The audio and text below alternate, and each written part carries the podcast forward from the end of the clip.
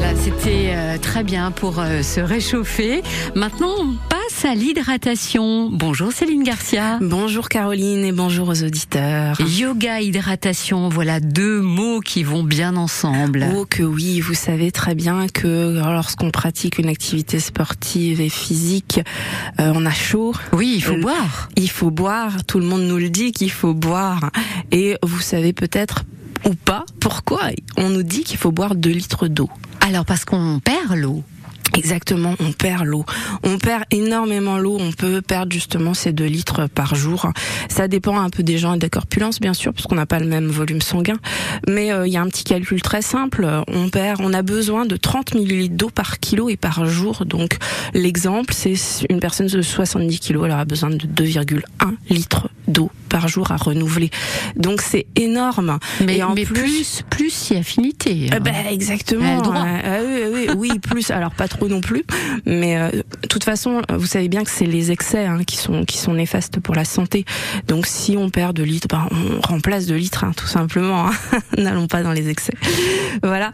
Donc euh, comment on va faire? Euh, ben, on va boire ces deux litres, mais je sais pas si vous avez, si vous le faites.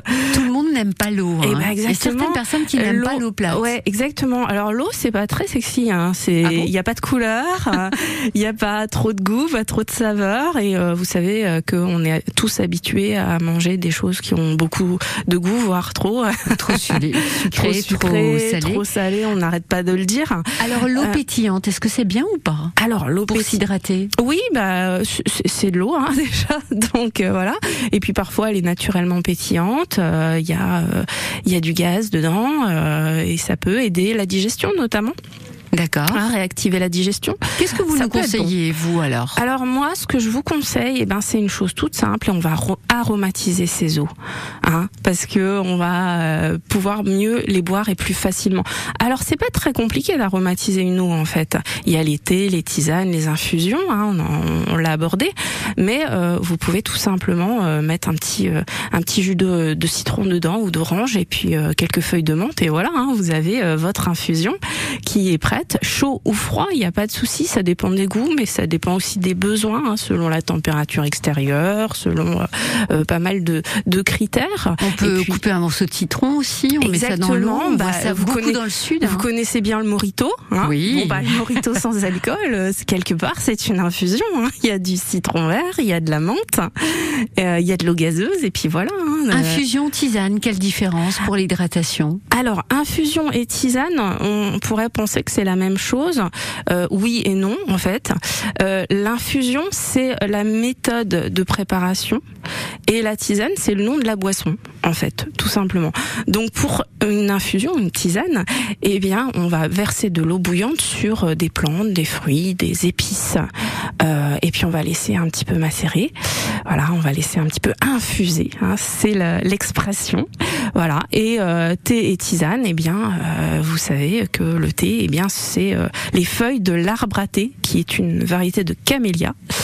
Voilà, les belles fleurs blanches, le camélia. Et donc, quand on fait du yoga, on boit des infusions, ah une tisane, avant, après, pendant les exercices? Alors, plutôt avant et après pour réhydrater le corps. Et si vraiment vous avez chaud, euh, vous pouvez en boire un tout petit peu pendant, mais alors juste une ou deux gorgées, pas plus, parce que bah il y a dans le yoga il y a des postures inversées notamment, et puis là on se met la tête en bas. Donc si vous buvez beaucoup d'eau, euh, l'effet sera pas terrible en fait. C'est risque d'être violent. Notre chronique yoga se termine avec un rituel de méditation. Exactement, je vous propose une méditation en pleine conscience autour de votre verre ou votre tasse de thé ou de tisane. Alors là, l'idée, ça va être vraiment de prendre son temps et d'observer attentivement ce qui se passe dans sa tasse ou, de son, ou son verre. Alors si c'est froid, vous pouvez observer les petites gouttelettes euh, de la fraîcheur sur le verre. Si c'est chaud, euh, la chaleur qui se diffuse dans vos doigts autour de la tasse.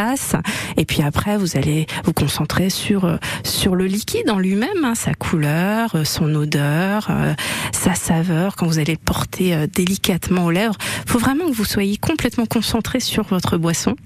et c'est vous, vous, ne boirez plus jamais de la même façon après. Voilà, la méditation, voilà qui peut faire du bien. Merci beaucoup Céline Garcia pour notre chronique yoga.